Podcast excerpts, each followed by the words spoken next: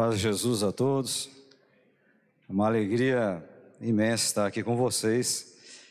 Até porque tudo isso que o pastor Ricardo falou aí é uma realidade, né? E, e aqui a gente tem amigos que caminham conosco há muito tempo. O pastor Maurício é um companheiro aí de longa data, né, Maurício? A gente não chama nenhum outro de pastor, a gente já chama pelo nome, pela proximidade que a gente tem aí, tantos anos. E a irmã Isis, então, nem se fala, né, irmã? Quanto tempo, um carinho muito grande que a gente tem por ela, pela Deise, então uma família que a gente ama demais. Tem aí o meu amigo pastor Dias também, e o pastor Ricardo, que falou, e outros irmãos aí, que eu estou lembrando do semblante, mas eu não lembro o nome. né? O Rodrigo, né? O Rodrigo está aí, nosso seminarista lá. Então é uma alegria muito grande estar com vocês aqui. Faz um bom tempo que eu tive aqui e, e, e, e nas correrias do dia a dia é difícil a gente sair, né? E tivemos toda essa problemática, esse negócio de, de pandemia, de coisas que é, estão acontecendo nesses últimos tempos. O pastor orou aí por essa guerra estranha, né? Um negócio estranho que está acontecendo ali, envolvendo aquelas nações e acaba é, atingindo toda, toda a humanidade, vamos dizer assim. Todo mundo acaba sendo prejudicado e seria a coisa mais absurda do mundo você imaginar que você está conseguindo escapar de uma pandemia e alguém fala, vamos armar uma guerra aí para que o mundo continue de ponta cabeça.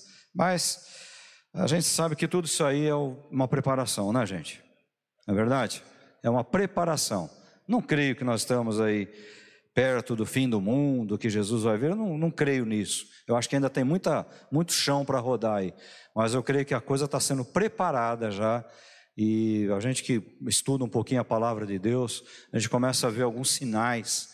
E não são nem guerras, nem pandemias, mas outros sinais que a gente está vendo aí da proximidade do Senhor Jesus. Mas não foi para isso que eu fui convidado para estar aqui nessa noite. Foi para falar do corpo, não é isso? e é, nós vamos conversar um pouquinho, né? Poderíamos pegar muitos textos básicos aí para falarmos sobre é, a questão do corpo, a mordomia do corpo, templo do Espírito Santo. O apóstolo São Paulo usa essa é, denominação, né, que o corpo é o templo onde habita o Espírito Santo de Deus. E o texto que eu quero repartir com vocês está na carta do apóstolo São Paulo aos Romanos, no capítulo 12. Super conhecida essa passagem, muito citada.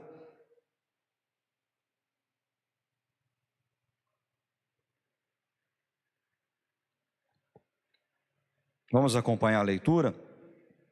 Portanto, caros irmãos, eu rogo pelas misericórdias de Deus que vocês apresentem o seu corpo como um sacrifício vivo, santo e agradável a Deus, que é um culto racional, o culto lógico. E não vos amoldeis ao sistema desse mundo, mas sejam transformados pela renovação das vossas mentes, para que experimenteis qual seja a boa, agradável e perfeita vontade de Deus. Esse, esse texto, ele é muito mais abrangente do que a gente pode imaginar. Ele é muito mais, é, assim, profundo do que muitas vezes a gente acha que ele quer transmitir para nós. Agora vamos chegar lá no, no texto, antes de, de nos aprofundarmos um pouquinho naquilo que o apóstolo São Paulo quer dizer aqui. Vamos pensar algumas coisas. Vamos pensar no nosso caso, né? O caso do cristão. Crente, vou chamar de crente, eu não gosto dessa denominação, mas vamos chamar porque fica mais no nosso quintal. Crente é engraçado, né? É, vocês já ouviram alguém dizer assim, numa festa, por exemplo, numa recepção, num aniversário, num casamento, alguma festividade dentro da igreja, que tem comida, que tem lá um alimento. E alguém fala: Nossa, não sobrou nada. Aí você escuta alguém falar assim: É, crente não fuma nem bebe, mas come, né? Todo mundo já ouviu falar isso, não é verdade? E a gente acha isso bacana, não é? Não é verdade? A gente acha isso bacana. Poxa, que legal, né? Crente não fuma, não bebe, mas come. Só que a gente esquece que tem um pecado da gula também. tem alguns que vão para o lado da gula. Outra coisa que a gente ouve falar bastante é as pessoas numa conversa, isso eu ouço muitas vezes pastores falarem, muitos pastores falam isso. Ah, eu estou aí já cinco anos sem tirar uma férias. Faz cinco anos que eu não tiro férias, que eu não saio para descansar. E, e, o cara fala aquilo, a pessoa fala aquilo, achando bonito isso, né? Achando bonito que faz cinco anos que ele não sai para descansar um pouquinho, como que se o corpo do crente fosse diferente do corpo daquele que não é crente, como se o corpo do cristão fosse diferente daquele que não é cristão. Vamos pensar um pouquinho aí, vamos ver nesse negócio de pandemia. Foi só os não cristãos que foram acometidos pelo vírus ou não? Foi só os não cristãos, pastor? Não. Não é? Na nossa igreja nós tivemos uma perda de um irmão que foi por uma complicação através do vírus, foi embora, né? Então, é, nós nos esquecemos às vezes que o próprio Cristo disse assim: ó, vocês estão no mundo. E nós estamos no mundo com criaturas e pessoas humanas, seres humanos. Nós não somos diferentes dos outros, ou somos? Ou você para no posto de gasolina e fala assim: ó, para mim é metade do preço aí porque eu sou crente, hein? Aqui, ó, a minha carteirinha aqui da igreja, a minha credencial pastoral, né? Acontece isso? Não nem com a doença, nem com a enfermidade. Então, muitas vezes nós achamos isso bonito. Nós, ah, ah, eu vou contar aqui coisas muito práticas. Eu acho que esse tema ele é muito prático. Ele é muito prático para as nossas vidas. Então, coisas que às vezes a gente acha bonito e lá na frente a gente às vezes paga o preço por uma negligência. Olha, eu vou dizer uma coisa para vocês. Eu é, de um tempinho para cá, tenho tido alguns problemas de saúde, né? Alguns anos aí, pouquinho tempo antes de entrar esse negócio de pandemia, eu tive que fazer uma cirurgia no joelho, porque o joelho travava e era uma tristeza. E foi uma cirurgia nesse joelho direito, uma cirurgia não bem feita, não foi uma cirurgia bem feita. Tanto é que às vezes eu estou caminhando e dá um estralo, e quem está perto escuta, o que é isso? Né? Fala, meu joelho, por incrível que pareça. Então, eu fico pensando, por que eu tive que fazer uma cirurgia no joelho? Porque eu abusei. Na minha juventude, eu abusava demais. Eu ia descer aqui, eu não descia escada, eu pulava. Isso até 40 e poucos anos de idade, eu fazia isso. Né? Hoje eu tenho que me apoiando aqui para descer, que vai ser uma luta para descer.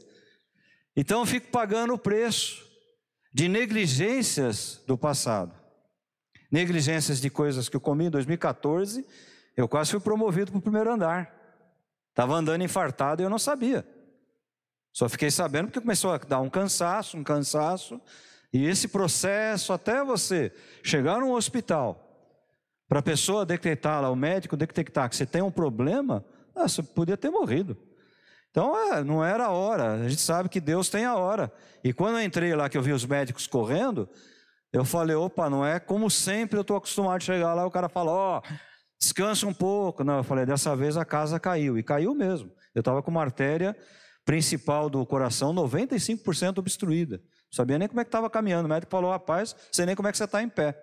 E esse exame no hospital demorou quase 40 dias para ser realizado. E eu entrei no hospital e não saí mais.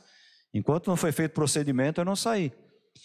E aí, depois nas consultas, a médica falou para mim, esse cara aí estava perto, o Ítalo estava perto, ele ouviu. A médica apontou para ele e falou: ó, o que aconteceu com seu pai, pode acontecer com você, toma cuidado. né? Alimentação. E olha que eu não sou desses caras que gostam de gordura, dessas coisas. Eu sou bem, bem controlado, mas sabe o que, que é? Você vai parando. A vida vai parando. Você já não caminha tanto. Você acha que você pulava lá com 30 anos de idade, daqui para o chão, quando você tinha 74 quilos, 75 quilos, e você acha que agora com 90 e com 45 anos, você vai dar o mesmo pulo, não é?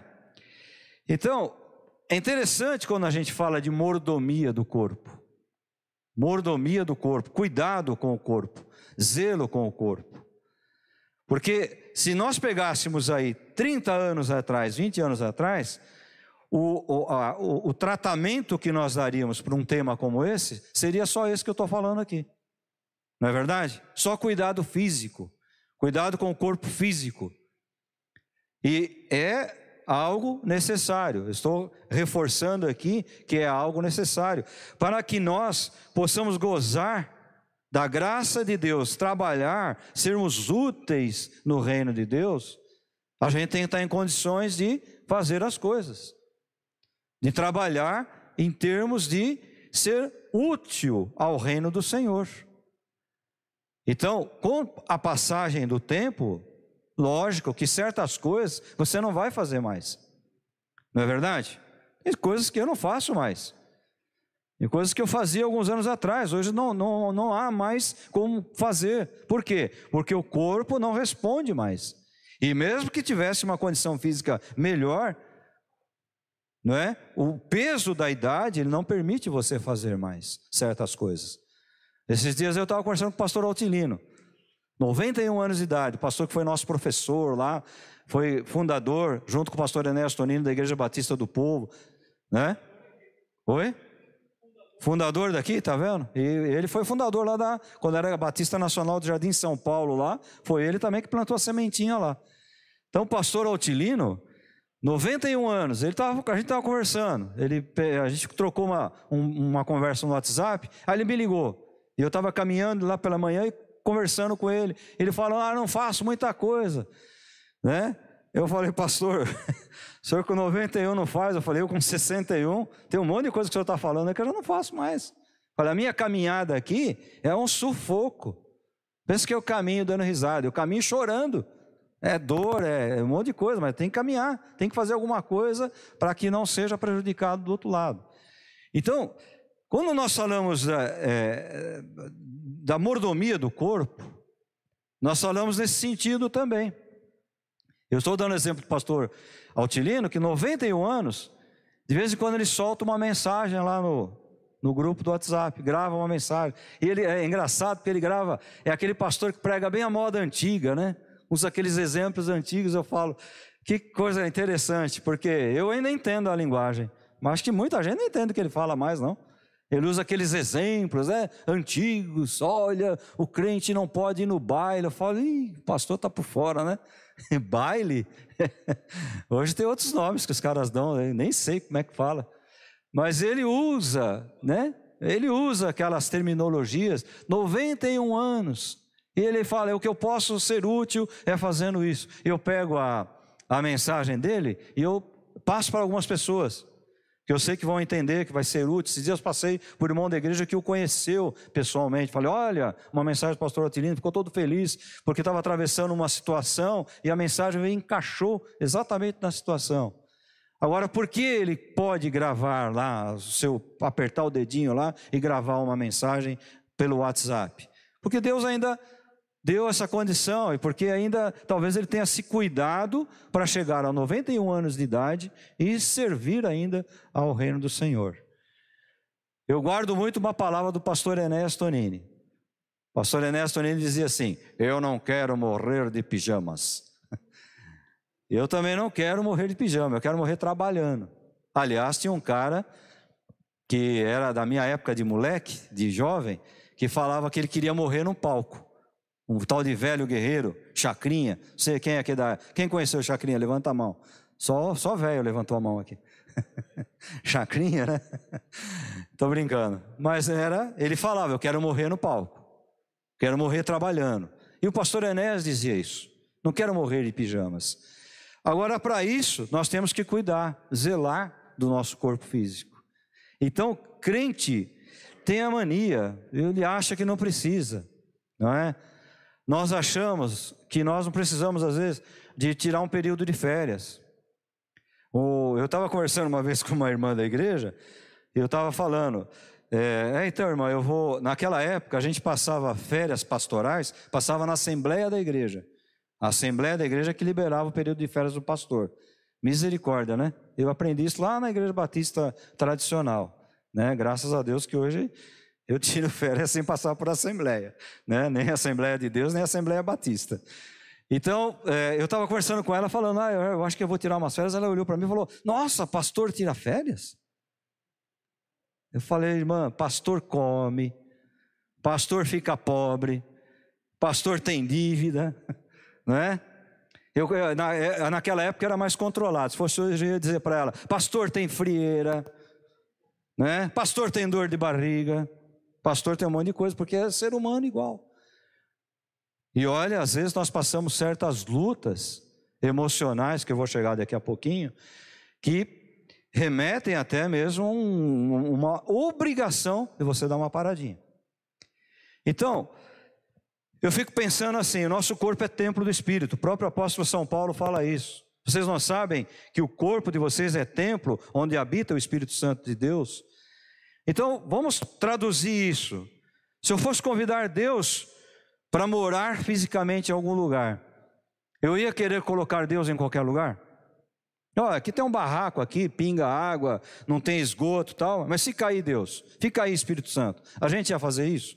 Ou ia fazer o melhor possível para que Deus pudesse habitar num lugar com paz? Lógico, estou fazendo aqui uma, uma, uma simbologia, né? Não tem nada a ver.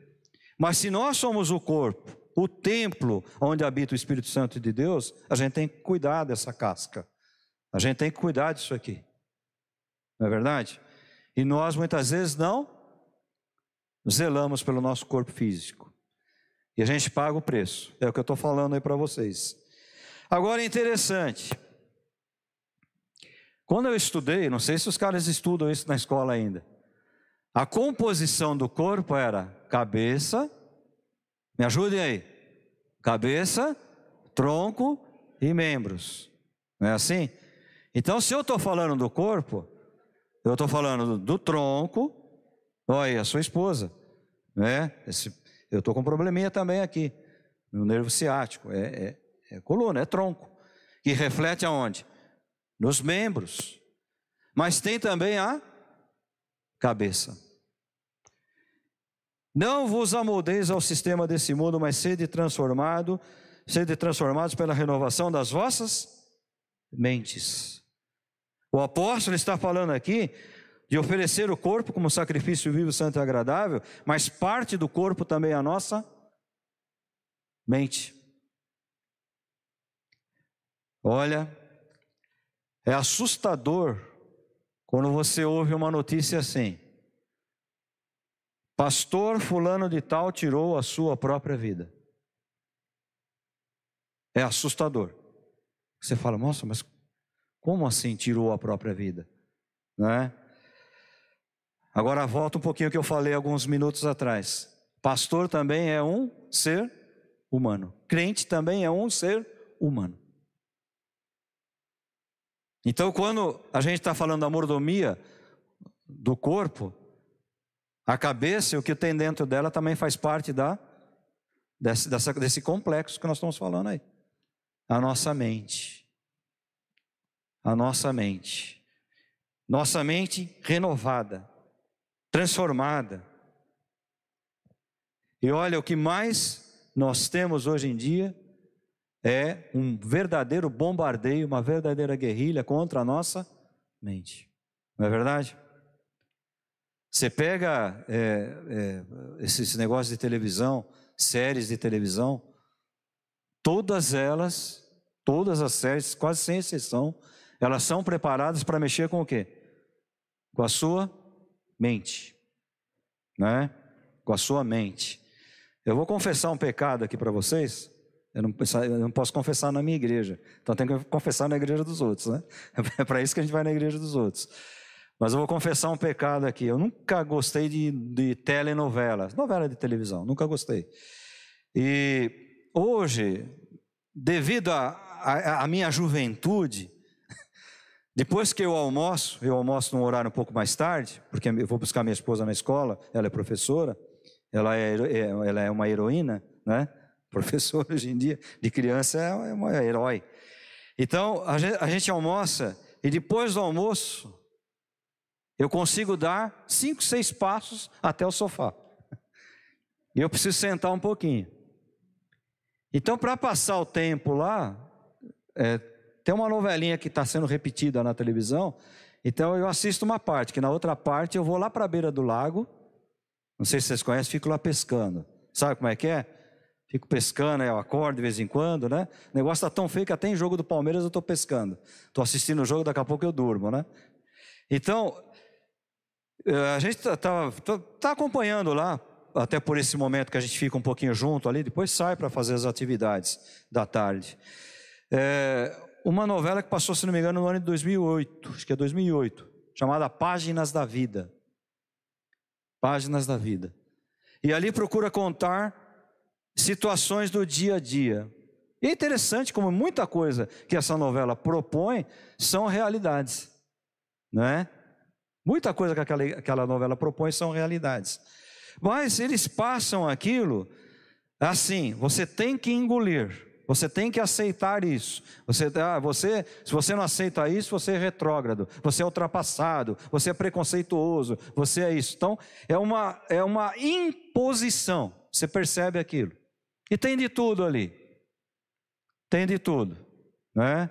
Desde cultura homossexual, desde aparição de espíritos, premonição, é, a, preconceito, tem de tudo naquela novela. Tudo. E ela procura passar aquilo como assim, você tem que entender que isso é normal, natural, e você tem que engolir isso aí. Então é uma espécie do quê? De lavagem. A sua mente está sendo o quê? Bombardeada. Estou dando um exemplo. Estou dando um exemplo real, autêntico. Mas hoje a gente tem também o quê? O celular é ótimo aí, ó. A Bíblia aqui, né? Tá aqui a Bíblia. Você vai, hoje eu vou fazer algum culto no velório, tudo tá aqui a Bíblia, tá na minha mão. Que beleza, que praticidade, né? Tem as coisas boas, mas isso aqui também tem o quê? Um monte de coisa aí que se você for olhar, você se assusta. Tem tudo, tudo, tudo que você pode imaginar. Inclusive aí você abre aí no, no, que você acha que é cristão, que você acha que é evangélico, você se assusta. Você vê cara falando que a igreja não presta mais, que o nascimento de Jesus não foi virginal, né? que José foi enganado por Maria, pastores renomados falando essas coisas. Então tem de tudo aí. E a sua mente ela está sendo bombardeada. Então hoje, além da, da nossa preocupação com o corpo físico, o tronco e os membros, nós temos também que tomar cuidado com a nossa mente. Gente, com que nós estamos nos alimentando? O que os nossos olhos estão trazendo para dentro da nossa mente? Não é verdade? O que os nossos olhos estão trazendo para dentro das nossas mentes? Esse tempo aí que Deus proporcionou esses recursos de, de a gente poder transmitir um culto, o cara está em casa, impossibilitado, que nem sua esposa, de repente está lá com a dor, a Deise está lá, não pode, poxa, tem ali o culto ao vivo, direto, pode, pode participar, como se estivesse presente. Isso é ótimo, não é verdade? Mas, ao mesmo tempo, isso nunca vai substituir o quê? A comunhão dos irmãos, nunca vai substituir. Porque a igreja, ela começou assim, ela é isso aqui. Ninguém vai acompanhar o arrebatamento pelo YouTube. Então, tipo, às 8 horas da noite vai passar aqui o arrebatamento, eu não quero perder, né? Quero ver aqui, ó, eu não quero perder um minuto do arrebatamento. Quem não foi, né? Deixados para trás. Então, gente, aliás, eu estou falando aqui arrebatamento, em alguns lugares o pessoal fica, o que, que, que ele está falando aí? O que, que é isso aí? Está falando em língua estranha agora? Lá, que é? Né? A gente não sabe mais o que é isso. não estudam mais a palavra. Eu tenho falado lá muito na igreja, irmãos, Bíblia não é para ler. Ler Bíblia é bom, mas Bíblia não é para ler. Bíblia é para se estudar. Você tem que estudar a Bíblia. Bíblia tem que estudar a Bíblia. Então você pega um texto como esse aqui, eu falei no início, ele é profundo. Ele fala aqui não só do cuidado com o corpo, para que a gente possa oferecer um culto, para que a gente possa trabalhar em todas as etapas da vida da gente, mas também a nossa mente. Olha, eu nunca vi tanta gente doente da mente como a gente tem visto uns 10 anos para cá. Como tem pessoas doentes. Eu tenho muitos amigos que são psicólogos. Então, às vezes você começa a conversar e ele fala: então, eu estou lá, é, tenho lá uma paciente lá que tem 12 anos de idade. Tem um outro paciente lá que tem 14 anos de idade, já tentou se matar não sei quantas vezes. Tem uma lá que tem 11 anos de idade, ela se corta, ela se fere o próprio corpo. Eu fico assim, irmãos, eu fico. Quanto tempo? Tem 12 anos de idade, 13 anos de idade. Eu não sei vocês, quando eu tinha 13 anos de idade, ficava jogando bola na rua. Não tinha preocupação nenhuma. Minha preocupação era passar de ano. Aprendendo ou não aprendendo, tem que ir bem nas provas. Essa era a minha preocupação. O único tempo que eu ficava um pouco preocupado é quando tinha prova, quando aprontava alguma e o pai e a mãe vinham conversar com esse negócio que hoje segura as calças, mas antigamente servia para dar umas, umas palmadinhas aqui no traseiro, né? Era a minha única preocupação. Então eu vejo hoje crianças, porque 12, 13 anos, tendo que passar por psicólogo, porque os problemas familiares, como eu falei, minha esposa é professora. Ela começa a contar as coisas dos alunos, ela agora pegou a gurizada lá que começa. Lá o primáriozinho, lá nem sei como é que chama, os primeirinhos lá. Quando ela começa a contar as histórias, irmãos, eu fico pensando, eu falo, meu Deus. Fala, não sei como é que você aguenta isso aí. Não sei como é que você aguenta isso aí. Não é? Mas alguém tem que estar lá. Alguém, eu digo que professor, professor de verdade, é uma vocação, viu? É uma vocação. Porque ganha mal pra caramba, né? Suporta um monte de coisas absurdas. Então, é, falar do corpo eh, da mordomia do corpo envolve muita coisa. Envolve também a nossa mente. O que, com o que nós estamos alimentando a nossa mente? Sabe, hoje eu acho que quando eu leio um texto desse, eu me preocupo mais com a parte da mente, renovação da mente, a cuca, do que com o corpo. O corpo a gente vai, uma dor aqui, outra ali, a gente vai levando. Mas quando o problema está aqui, gente, é difícil, não é? É difícil, aí você ouve essas coisas absurdas. Então, a mordomia do corpo, hoje eu diria para vocês, começa aqui. Como está a minha mente? Que é daqui que vai comandar tudo, até a vontade de você estar aqui nessa noite. Começou aqui, não é? Não, eu quero, eu vou.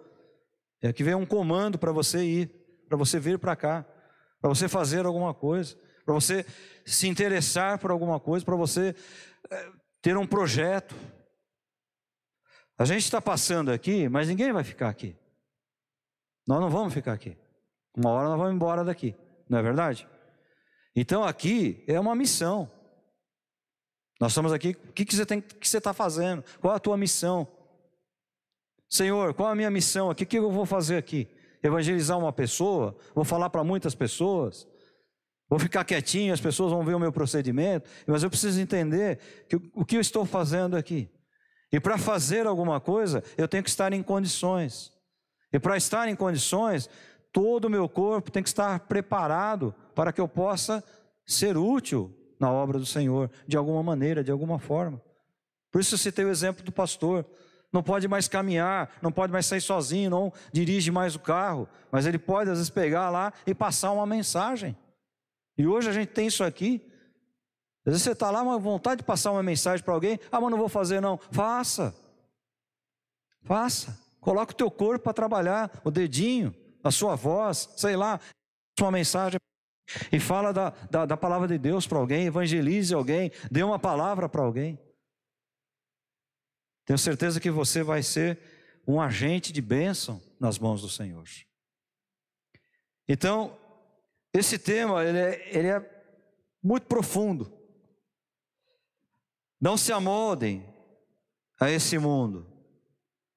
Tem muita coisa que está vindo aí para destruir.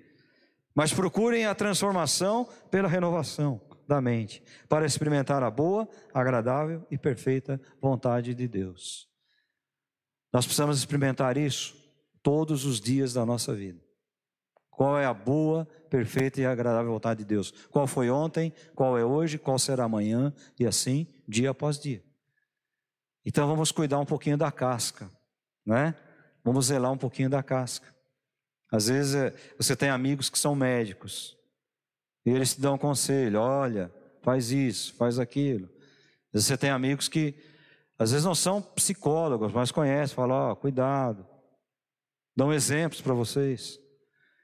Eu tenho certeza que os pastores aqui que dão aconselhamento já pegaram quantas coisas na vida, não é verdade? Pessoas com problemas e, e às vezes não conseguem sair, gente. Sabe uma teia de aranha que o bichinho gruda lá e não, quanto mais ele mexe, mais envolvido ele fica por aquela teia? São pessoas assim. Então precisa começar a trabalhar. A gente precisa fazer um trabalho no nosso corpo inteiro.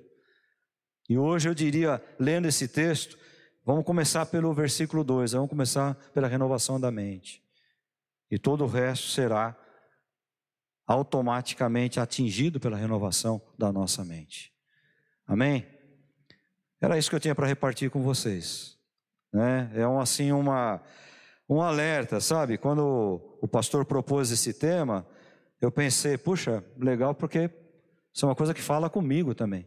É uma coisa que tem me desafiado, desafiado, né? A minha mente.